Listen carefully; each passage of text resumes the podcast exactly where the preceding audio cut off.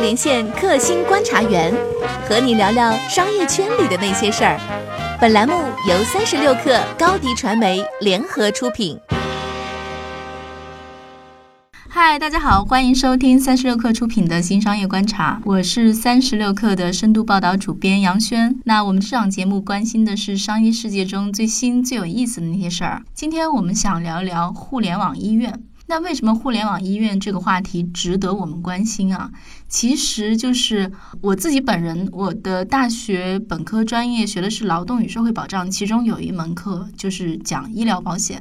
那其实我们当时听了很多说，那中国的医疗体系有什么固有的问题？然后这些问题其实，在非常长的时间里，我觉得十几年、二十二十年的这个过程里面，其实都没有什么太大的呃巨大的改观吧。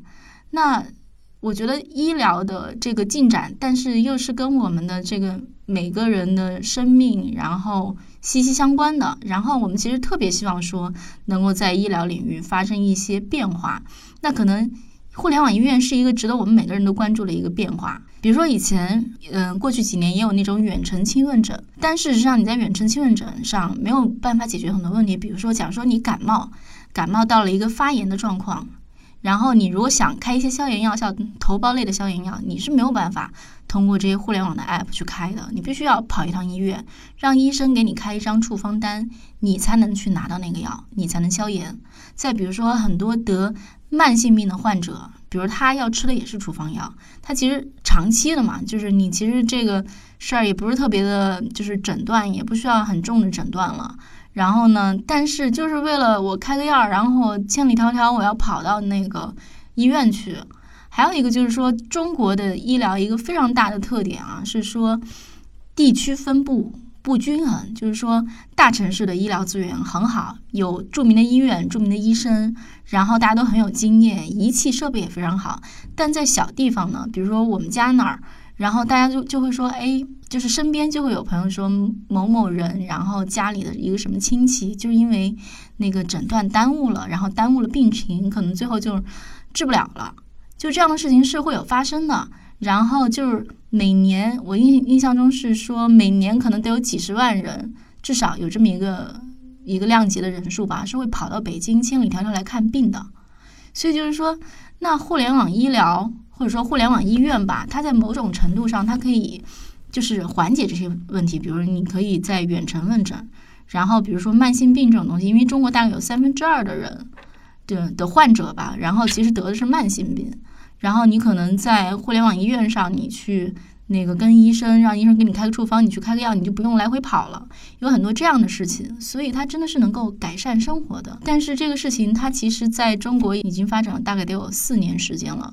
但是它的发展过去几年一直来讲比较慢，它可能零六年的时候它增长了一些，我们那个时候管它叫互联网医院的元年。但是呢，它在从一六年的十二月开始到最近这半年吧，它的这个数量又有一个就是爆发式的增长，它可能一个季度就顶得上以前一六年整年的这个量。那这本来是一个挺可喜的状况，但是呢，这个领域。却发生了一些让人意料不到的状况。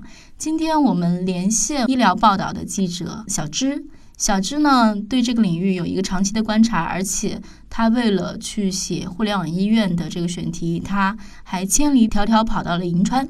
至于为什么会跑到银川呢？我们请小芝来自己回答这个问题。嗨，小芝你好。哎，珊珊老师你好。你为什么会去银川？银川这个地方的话，它在全国的互联网发展中算是一个标杆式的地点，因为在那个地方的话，它基本上算是互联网医院扎堆的地方，所以那个地方是如果要写互联网医院的话，要了解互联网医院的发展的话，那是一个很好的地方。能不能讲讲怎么一个扎堆法？呃，银川的互联网扎堆现象主要表表现于，就是说它已经有了十九家的互联网医院企业，这个在就是各地来讲都是非常罕见的，是吗？对。这是全国扎堆数量最多的一个城市。嗯，哎，那我不知道像那个为什么会发生这样的状况？呃，您说为什么会在银川吗？对，没错。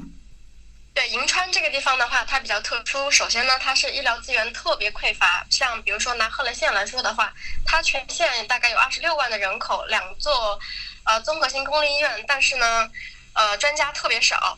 嗯。我不知道你在当地观察到，或者你有跟当地的了解什么当地患者的情况吗？当地患者是一个，比如对这个事儿他们有什么感触吗？有的，就是说银川那个地方的话，它的位置也比较特殊，它的周边，比如说有那个有内蒙，然后有陕西，然后就是中间的几个省的话，那边的地方都比较医疗资源都比较匮乏，然后呢，他们都跑到银川去。因为是因为因为有了互联网医院这个这个东西的存在嘛，所以吸引了很多的周边省市的一些居民去。哦，那就是说大家就患者的这个需求还是非常强烈啊。那我想问一下，在那边，比如说，嗯，有什么典型案例吗？就说这种互联网医院真的用起来了吗？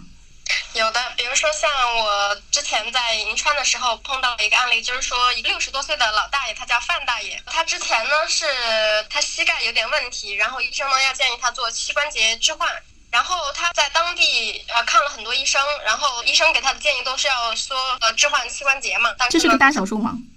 呃，算算是就是一个比较对对个人来说是一个比较大的呃手术吧，因为像这个六十他六十多岁嘛，然后像这个年这个年纪和这个年代的人，他们都希望自己的身体就是自己的身体，然后不希望被置换，希望当然是希望能保住这个膝盖嘛。嗯，后来他干了些什么呢？啊，后来呢，他就去北上广求医嘛，然后千里千里迢迢的跑过去，跑过很多次，然后包括也子女要陪他一块儿去啊，然后花了很多钱，花了很多时间，但是呢，得到的治疗方案也跟之前差不多。嗯。后来他就回来了，然后偶然有一次呢，他在那个他在一个电视上看到了一个叫杨玉平，这是一个北京北医三院的一个专家，然后的一个讲座，说这个专家说。可以不用通过膝关节置换也能就是把这个膝盖给治好了。然后呢，他对对这个专家就很想找到这个专家去治疗，于是呢，他就跑到北京去找这个专家。可惜的是，这个专家刚好不在国内，所以就没有找着这个专家。然后这就相当于是白跑了一趟嘛。然后于是又回了银川。然后大概又过了一年吧。然后在也就是说，在今年四月份的时候，然后通过宁夏互联网医院。然后联系联系上了这个医生，哦，就是说，其实就相当于在家门口就就这个医生就找到了。对的，没有在千里迢迢的跑过去了，而且他的会诊费用的话，他也是不太高的。嗯，那如果说就是这个事儿的收益这么大哈，那为什么之前一直没有怎么讲没有爆发或者没有开展起来？原因是什么？这个应该是在探索阶段吧。因为互联网医院的话，它从一三年就开始有了。然后呢，威医呢，它其实也在银川也不是第一次做互联网医院。它在一五年的时候，在乌镇就已经有了乌镇互联网医院。然后威医在互联网医院上的实践比较多，所以就是先探索出来这条盈利路线。我觉得医疗一直是一个强管制的领域，干这个事儿是要有牌照的吧？对的。我猜，如果说一个事情，比如说威医他们开了一五年就开了互联网医院，在乌镇开了。如果说这东西的收益很好的话，按按道理说，按中国人啊，在创业领域的这个劲头，大家都应该大干快上啊，这是一般的情况。但是没有出现这样的情况是为什么？是因为政府管制吗？从丁香人的例子来说呢，他最开始在浙江呢也想做互联网医院，但是呢，浙江那边有两个问题嘛，就是说，首先它的政府的话，就是当地的医疗资源不是那么匮乏；其次呢，就是政府它对于互联网医院这个事情还是比较谨谨慎的。嗯，对，其实就是中国各地的政府的各种政策，其实都是有区别的。比如说，从大到说一个地方的发展政策，到招商引资的政策，甚至到税收政策，其实都是挺不一样的。就是比如说，以我们过去像像滴滴就这样的业务，或者是共享单车这样的业务去看，你会发现各地政府的态度，那个管制的态度，其实也都是很不一样的。所以在拿牌照这件事情上，或者说互联网医院的发展这件事情上，其实如果想做这个业务，然后去，嗯，这就是中国的现实嘛。你去找到说我应该去什么样的地方去干这个事情，什么样的地地方政府他态度可能会比较开明，或者他需求比较强烈，然后你可能就能找到一个突破口。那现在这显然看起来突破口是在银川，对吗？对的。嗯。哎，那有没有什么，就是有没有谁跟你讲过，说这个银川究竟应该怎么跟他们打交道？呃，郝大夫最初联系银川市政府呢是比较早了，大概在一六年、一五年、一一五年、一六年那个时候了。然后他第一次启动互联网医院是在一六年四月嘛。其实那个时候呢，银川和好大夫在线基本上算是一拍即合的。这是为什么呢？因为银川它当时呢是想做那个智慧城市嘛，然后它的智慧城市一直一直做的还不错。然后呢，之前也受到过国务院的公开表扬。然后这个智慧医疗是智慧城市的一部分。然后银川想发展智慧医疗，刚好好大夫在线呢又有非常多的医疗资源，于是两家就一拍即合，决定做互联网医院。哦，OK，其实就是说他们还是弄清楚说这个政府的需求是什么。对，呃，但是据我们所知，银川在批了一大批的互联网医院的牌照，而且就是银川其实本本身也对这些互联网医院就是提了很多的什么制度啊、规范啊、监督啊。在这样的情况下，这个事依然遭遇了波折。能讲讲这个是一个什么样的波折吗？为什么大家现在有一点消停了的这个情况？互联网医院其实给人最大的一个质疑就是说，就是人们呢还是觉得在网上的医生开药或者说开处方这个事情还是不是很信任嘛？他们觉得会有会可能会产生医疗安全。哦，那其实就是说，还是说还是回到了老问题，就是因为医疗这个东西太要命了，然后呢，政府监管特别严。所以你要做出一些改变和改革，其实是相对难的，因为大家所有人都怕出事儿。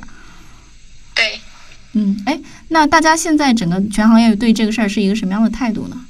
目前的一些创业者对于这个互联网医院基本上的状态就是说等待的状态吧，希望国家的政策明朗，而不是说一直留非公开的文件。所以说，在民营机构和那个政府强监管的领域交界的地方。很多事情可能真的还是需要一些耐心。好的，谢谢小芝，然后也感谢大家收听我们这一期的节目，下一期我们不听不散。